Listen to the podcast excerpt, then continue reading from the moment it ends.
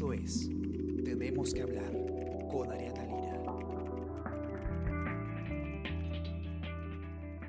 Hola, buenos días, ¿cómo están? Esta mañana los acompaña Gladys Pereira y hoy tenemos que hablar sobre las nuevas cifras de contagios y de muertos por coronavirus en el Perú. Para eso estamos con Fernando Alayo, él es periodista de la sección nacional del comercio y vamos a comentar su entrevista que hoy, hoy sale publicada al decano del Colegio Médico del Perú, y también sobre el pronunciamiento del presidente Martín Vizcarra ayer después de una semana sin que hable a la prensa y que hable en general a la población. Hola Fernando, ¿cómo estás? ¿Qué tal Gladys? ¿Cómo estás? Un saludo para todos los usuarios que nos siguen a través del Diario del Comercio y bueno, tenemos que hablar, ¿no? Y tenemos que hablar, claro. A ver, ayer el presidente, después de una semana, se pronunció eh, sobre el tema de la pandemia. De hecho, la semana anterior había sido solamente una presentación, pero esta vez hubo preguntas de la prensa. ¿Cuáles fueron los temas, digamos, más importantes que el, mandatario y sus ministros hablaron eh, ayer? Hacemos un, un resumen.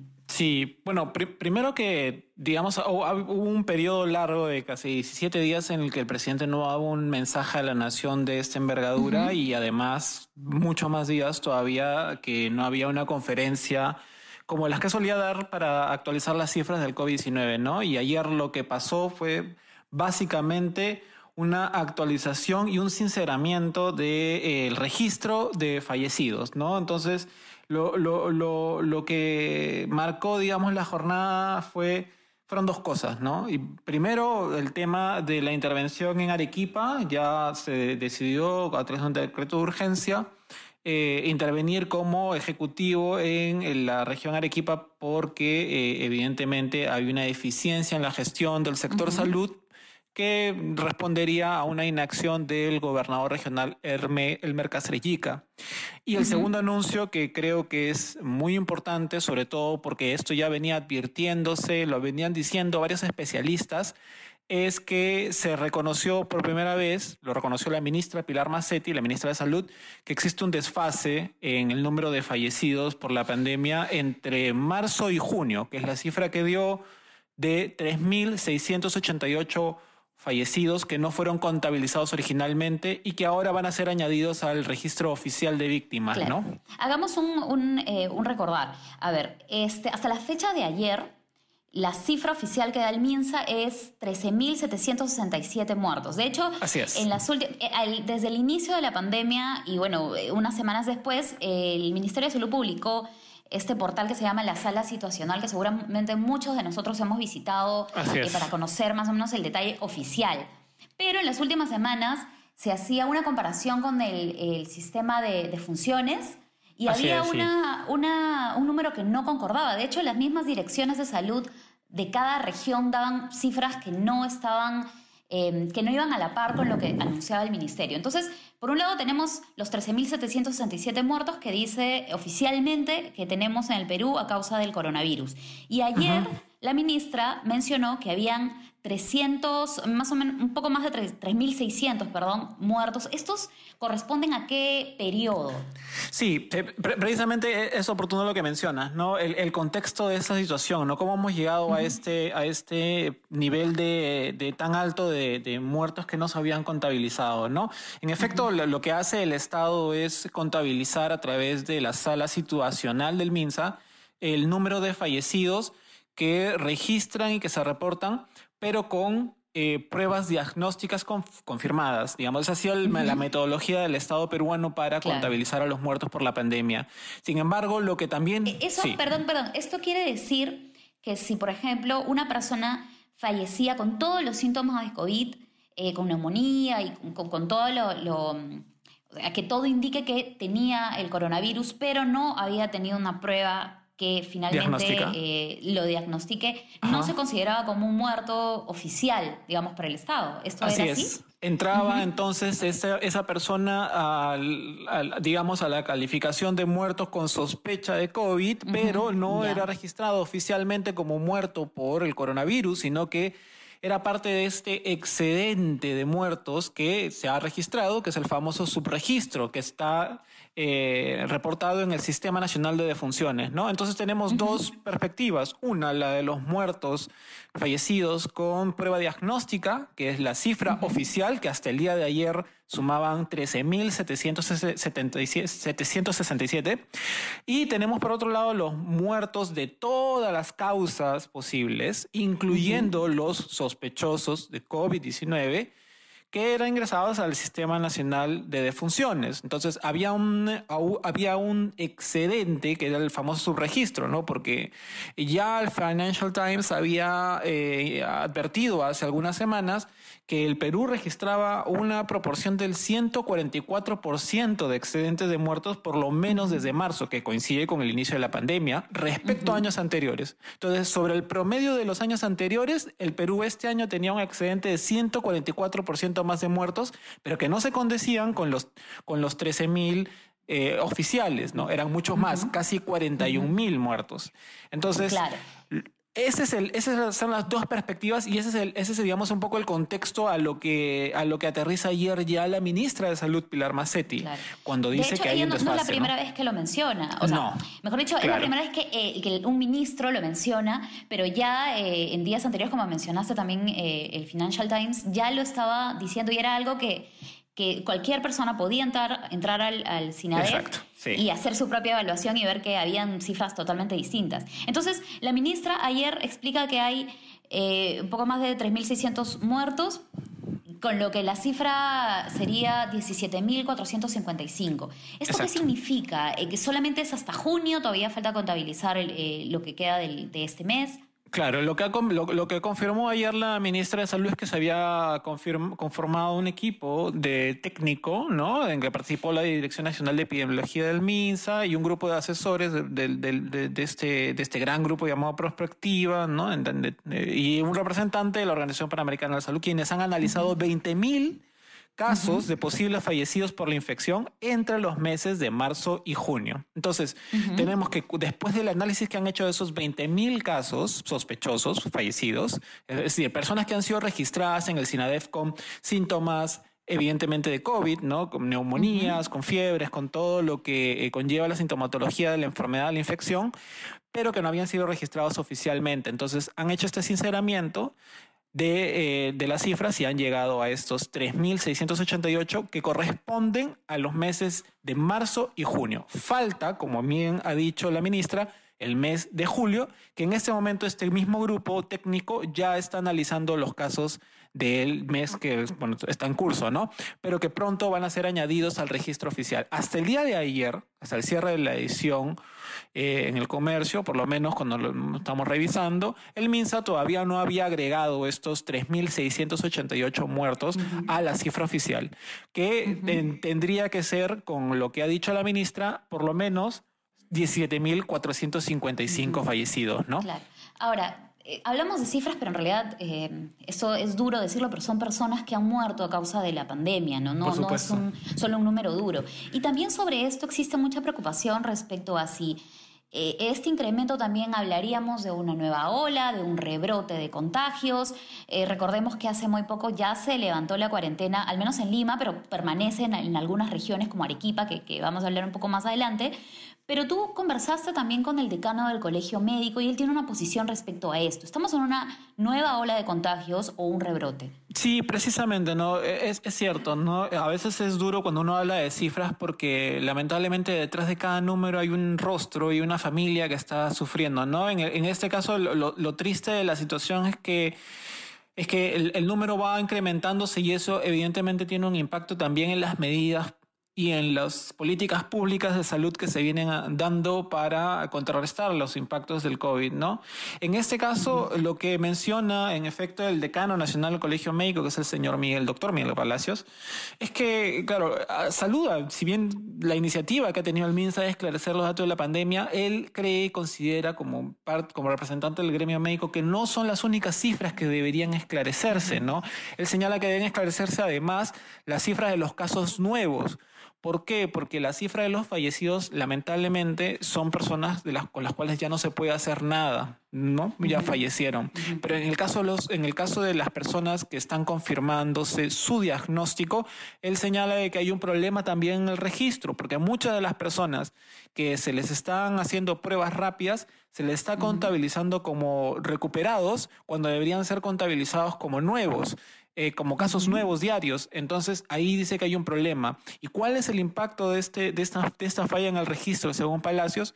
Pues que eh, no se están tomando las estrategias adecuadas. Si tú no tienes una medición adecuada, dice, y bueno, esto también por sentido común. Si no, si no se mide correctamente el problema, no puedes, no puedes establecer una respuesta correcta para ese problema. Entonces, él lo que señala es que no podemos hablar ni siquiera de que estamos iniciando una, segunda ola de contagios, él lo que señala es que jamás salimos de la primera ola de contagios. Y lo que estamos viendo en el escenario regional, sobre todo en las regiones que están con cuarentena eh, total todavía, que son siete, incluyendo Arequipa, es un recrudecimiento de la enfermedad, un rebrote de la primera ola, ¿no? De la segunda ola todavía ni siquiera podemos hablar. Claro, porque no ha terminado la, primera. De hecho, volviendo, volviendo, claro, volviendo a las cifras, según la sala situacional, hasta ayer teníamos eh, más de 3.000, más de 362.000 eh, contagios.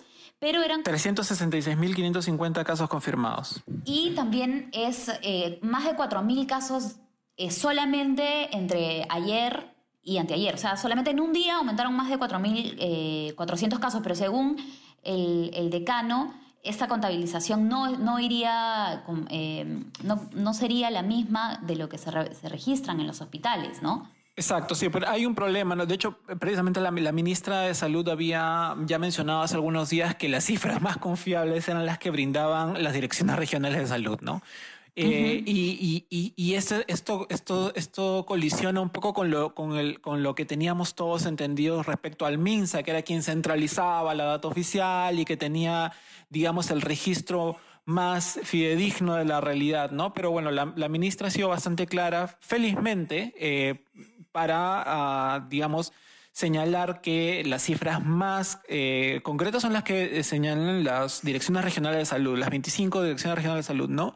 Sobre todo porque, claro, como bien dice Palacios, ¿no? este, incremento, se está viendo un aumento eh, paulatino de, de una curva que ya iba hacia abajo, ¿no? Esto también me lo ha referido en la nota el médico infectólogo del Instituto Nacional de Salud, Manuel Espinosa, ¿no? Él, señala lo mismo, ¿no? Lo que estamos viendo ahorita es que hay un rebrote, hay un, hay un aumento de nuevo de la curva y que evidentemente se tienen que mejorar las cifras con el objetivo de monitorear los contagios. No se puede tomar medidas si no se tienen las cifras correctas, una medición adecuada de la realidad.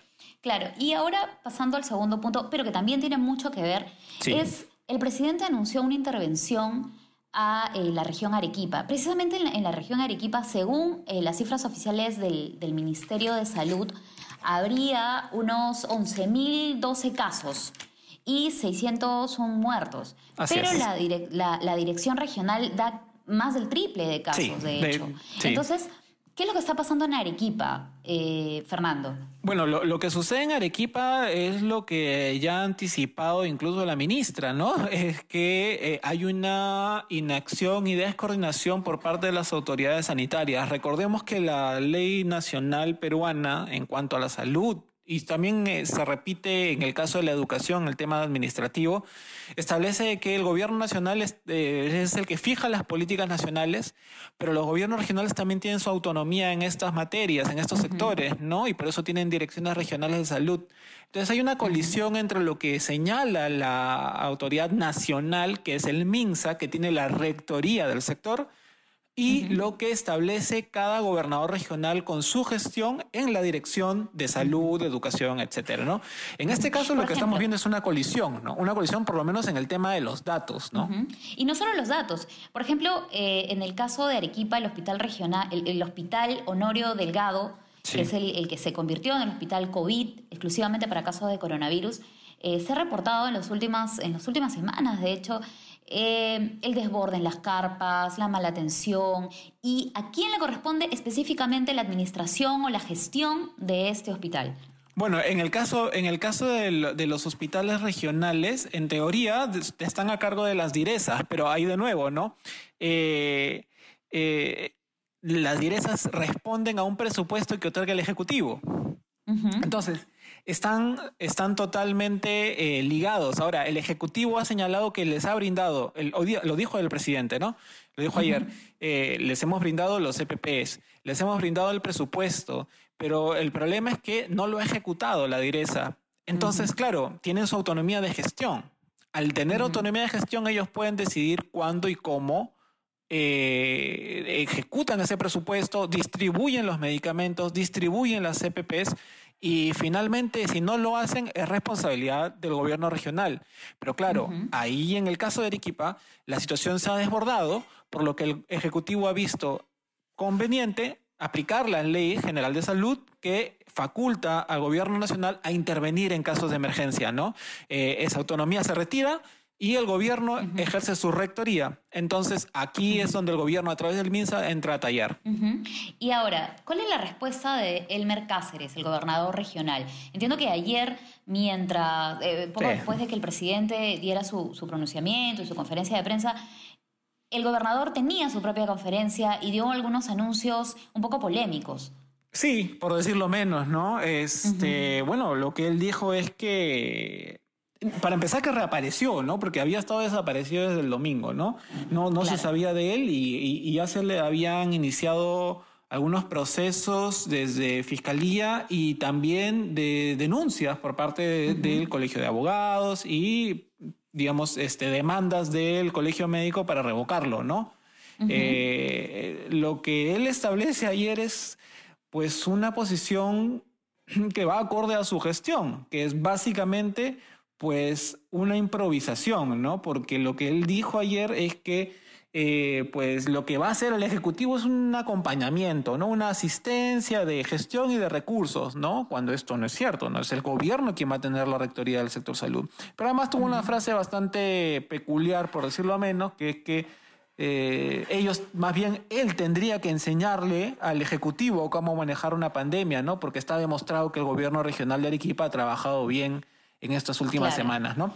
pese a la cantidad de, contagios, pese a, las personas que están muriendo. De hecho, em, recordamos el día domingo cuando fue el presidente a precisamente a Arequipa a hacer una inspección de los, del hospital Honorio Delgado. Una mujer corrió detrás de él para, para pedirle que lo escuche, para pedir que vaya a la misma carpa, vea la situación de los enfermos. Lamentablemente el presidente se fue y lo peor fue que ayer, anteayer, el esposo de esta mujer falleció. Entonces, eh, la situación es el presidente le pidió disculpas, ¿no?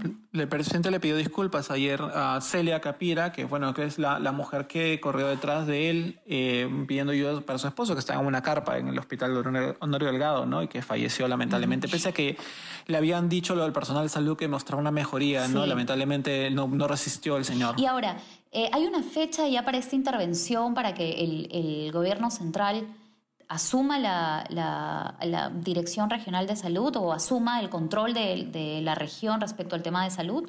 Bueno, hay que recordar que ya el, presidente había visitado la región el día domingo y el día eh, martes eh, el mismo presidente designó a la jefa, al titular de salud, Fiorella Molinelli, como encargada de liderar a un equipo multisectorial para este apoyo a la región Arequipa, ¿no? Con la cual eh, pues estuvo acompañada de 80 médicos que fueron trasladados a la región, además de 120 balones de oxígeno, ¿no? Entonces digamos que esa intervención ya empezó. Ya, empezó. Eh, lo que se ha hecho es básicamente formalizarla, ¿no? Eh, establecerla como una política nacional ya. Eh, pero ya empezó, empezó el martes con, esta, con este traslado de personal y, de la propia jefa de salud, ¿no? Como líder de este equipo. Entonces ya van a tener que asumir la gestión de salud, ¿no? Eso es otro punto que ha mencionado el, decano del colegio médico, ¿no? Que si bien, claro, la, intervención del, Ejecutivo eh, es necesaria en términos de asistencia médica, es decir, que vayan médicos a atender en la primera línea, eh, y en la, en la atención primaria de los pacientes con COVID, eh, lo que sugiere el decano del Colegio Médico es que también se considere a médicos gestores, es decir, que no solamente vayan asistencialistas, sino también eh, expertos en gestión y administración en salud, porque lo que precisamente está fallando en Arequipa es la gestión de las camas, la gestión del presupuesto, la gestión de la infraestructura. Entonces, eh, lo que sugiere es eso, ¿no? Y que no sean solamente médicos de Lima, porque claro, lo que él dice es, estamos trasladando médicos de Lima que están descuidando funciones en Lima, que es la ciudad con el 41% de los fallecidos de COVID en todo el país, ¿no? Eh, y con la mayor parte del número de contagios. Entonces, sugiere que haya también una reorganización de la propia reorganización, ¿no?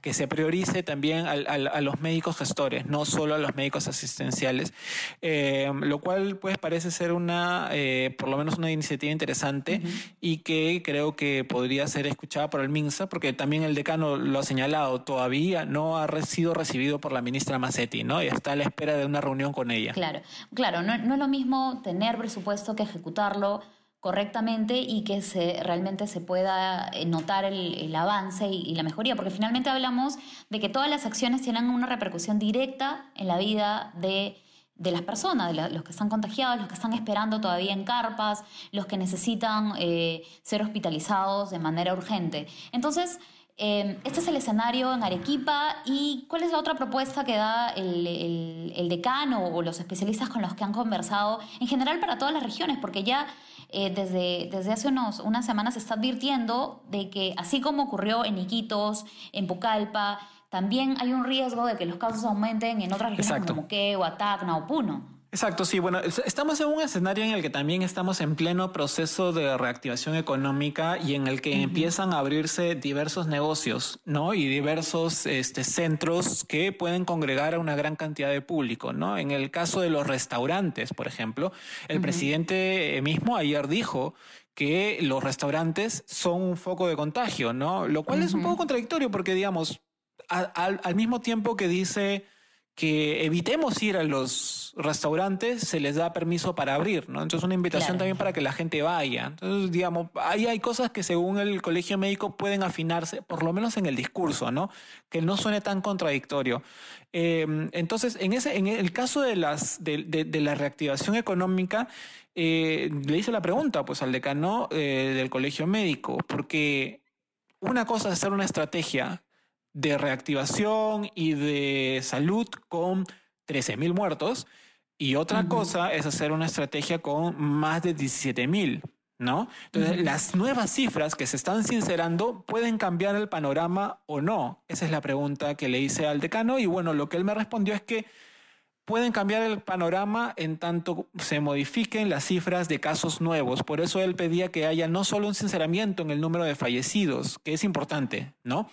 Pero que haya también un sinceramiento de las cifras de casos nuevos diarios.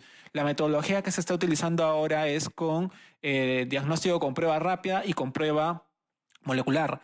Pero lo que él señala, eh, repito, es que eh, las pruebas moleculares, perdón, las pruebas rápidas se están considerando, las pruebas rápidas positivas se están considerando como eh, casos recuperados, ¿no? Cuando eh, se están contabilizando como casos nuevos, ¿no? Entonces hay un problema ahí también de concepto, según lo que dice el decano. Entonces es a partir del sinceramiento de estas cifras que debería reconsiderarse o no la estrategia de reapertura de algunos negocios que concentran gran cantidad de gente, ¿no? Claro, y, volvemos, no hablamos de cifras, no hablamos de datos, hablamos de personas que se contagian, necesitan atención y, todo lo que esto repercute, ¿no? Bueno, eh, gracias Fernando por explicarnos esta, esta, entrevista y la situación que se está viviendo respecto al coronavirus, porque eh, pese a que se está reactivando la economía, la gente está volviendo un poco a las calles, seguimos en medio de la pandemia, esto todavía no sabemos hasta cuándo va a estar y es mejor tener eh, el escenario más claro, ¿no? Y, en, ese sentido, tu entrevista eh, grafica muy bien lo, que está pasando. Obviamente, todas las personas que quieran conocer al detalle eh, este informe pueden visitar elcomercio.p, también nuestra edición impresa y nuestras redes sociales. Y recuerden que el podcast Tenemos que hablar está en Spotify, está en SoundCloud, en Apple Podcast y también en Spreaker. Muchas gracias Fernando por contarnos esto y espero que nos veamos pronto. Gracias, Ladesi. Espero que nos veamos todos pronto en la redacción. Sí, listo. Chao, chao a todos. Chao, gracias. Esto fue Tenemos que hablar. Esto fue El Comercio Podcast.